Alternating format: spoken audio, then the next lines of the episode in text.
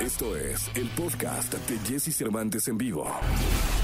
Es momento de que sepas todo lo que pasa en el mundo de la farándula. Estas son las cortas del espectáculo en Jesse Cervantes en vivo.